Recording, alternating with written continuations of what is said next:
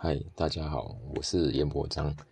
呃，这次我要跟大家分享的主题是我对经营事业是否重视 SDGs 的看法。那在分享之前呢，呃，首先先稍微介绍一下那个 SDGs。SDGs 呢是联合国于二零一五年的时候提出的二零三零永续发展目标。那其中当其诶当中有包含了十七个永续发展目标，涵盖了一百六十九项的细项目标和两百三十个参考指标。那内容涵盖了呃终结贫穷、消除饥饿、性别平权、洁净水源、可负担的绿能、责任消费与生产、行气候行动等，横跨了经济社会环境三大面向。目标是在二零三零年前引领全球迈向永续发展。那关于 SDGs 的话，其实呃，它是属于一种呃政治上的宣言，那也没有什么法律效力，也没有特定的实现方法，呃，也没有什么裁员。所以呢，当 SDGs 是没有法律约束力的时候，企业能会主动将它拉入业务推动的方向呢？呃，关于这一点的话，我是认为啊，如果企业对于呃，如果客户有这个需求，或是或是说，哎，我要跟你交易的交易或做生意的话，就是你要符合这项目 SDGs 的项目的话，我才跟你交易的话，那这样的话会迫使企业去积极也去推动呃 SDGs。那我就以台湾的那个企业，呃，台达电跟玉山金为例子来说明。像台达电的话，它共有符合七项 SDGs，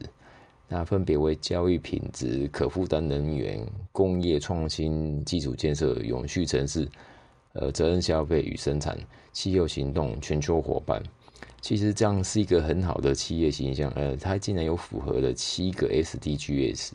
那表示说，这个企业有在重视环境的永续发展啊，然后在一般消费者，像如果我知道这间公司有在推动 SDGs，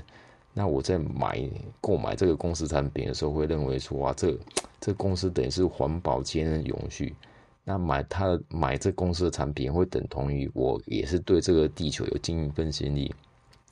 那这一种造成一种良性的循环，那会一直往好的方面一直往前进。